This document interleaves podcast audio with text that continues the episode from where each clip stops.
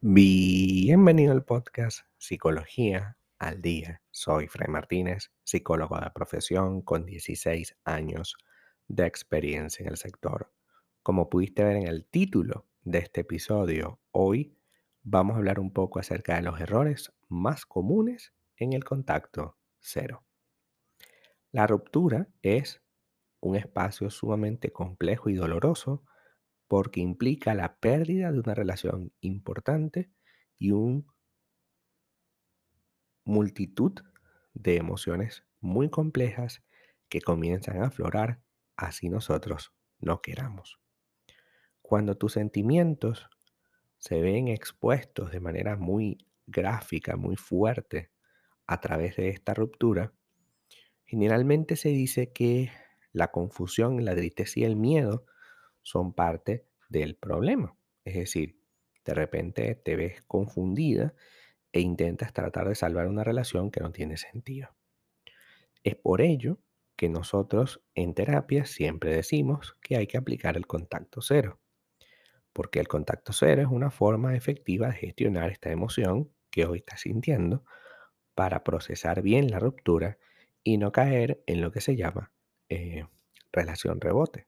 La relación rebote es ese momento en el que tú crees que esa relación tiene futuro y quieres darle una nueva oportunidad para darte cuenta de que como no han cambiado absolutamente nada, entonces la situación vuelve al mismo lugar.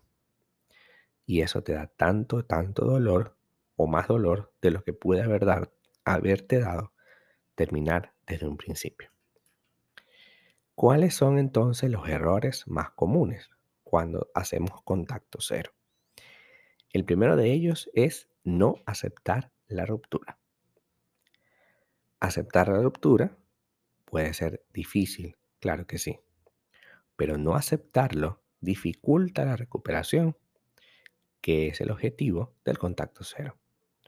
No aceptar la ruptura implica que la persona está retenida en el pasado y dificulta que pueda avanzar y recuperarse. Entendamos algo. Si yo estoy dispuesto a dejar la relación, tengo que estar dispuesto a mantener el contacto cero. Porque si yo mantengo el contacto por X motivo, bueno, excepto si tenemos hijos en común, pero vamos a suponer que no tenemos hijos en común. El contacto con esa persona, así sea, hola, buenos días, ¿cómo estás?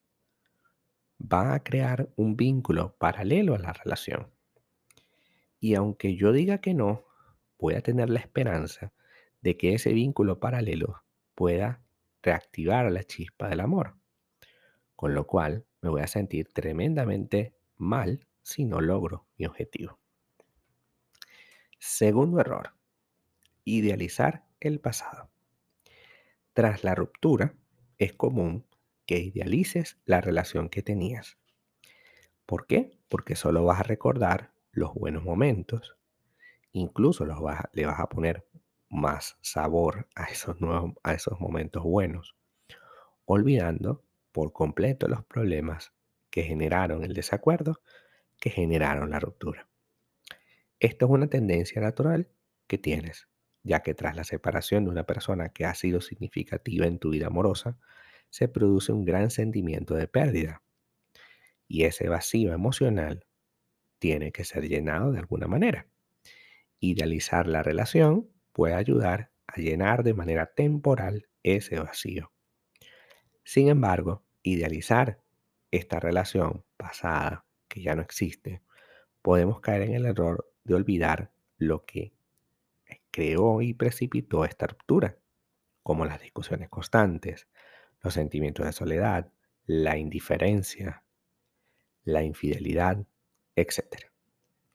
No tener contacto con tu expareja permite ver la separación de una manera más realista y no como el fin del mundo.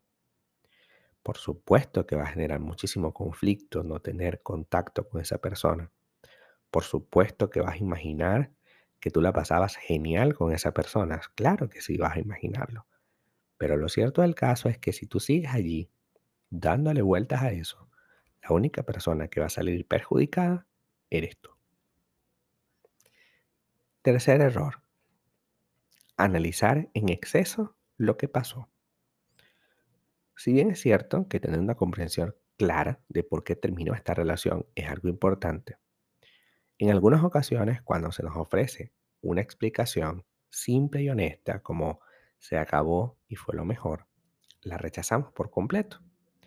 El dolor que sientes tras esa ruptura es tan grande, tan fuerte, que nuestra mente nos hace creer que la causa debe ser algo igualmente dramático y espectacular.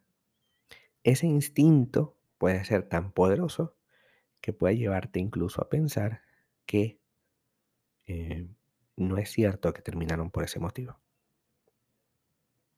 Y el famoso que hubiera pasado si nos mantiene en una eterna angustia.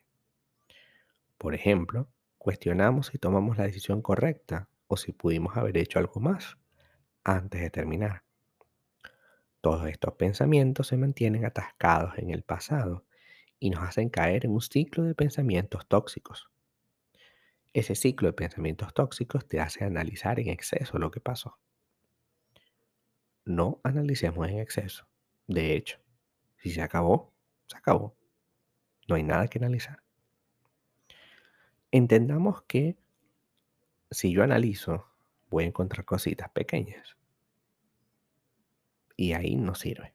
Y bueno, finalmente el más importante error, romper el contacto cero.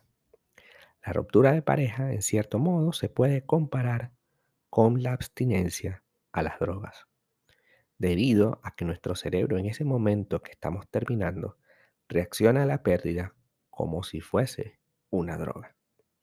Cuando estamos en una relación, nuestro cerebro libera muchas sustancias químicas que nos hacen sentir bien por el mismo proceso de interacción. Cuando ese proceso químico se ve abruptamente cortado, podemos generar un efecto de abstinencia, creyendo que si mantenemos el contacto con esa persona, esas sensaciones químicas, ese sentirme bien, va a volver a aparecer eventualmente. Sin embargo, eso aparecería si la relación cambiase pero en este caso no es así y sabemos que no es así. Hay relaciones en las que tú sabes que esto se acabó, pero te mantienes por la esperanza de que eso pueda volver a cambiar. Pero en algunas ocasiones, lo muerto y lo hecho, hecho está. Hasta acá nuestro episodio del día de hoy. Muchísimas gracias por quedarte aquí hasta el final. Si deseas saber más sobre mi contenido, www.fraymartinez.com para consultas online www.fraymartinez.com y también sígueme en Instagram arroba fraymartinez20. Muchísimas gracias y hasta el próximo episodio.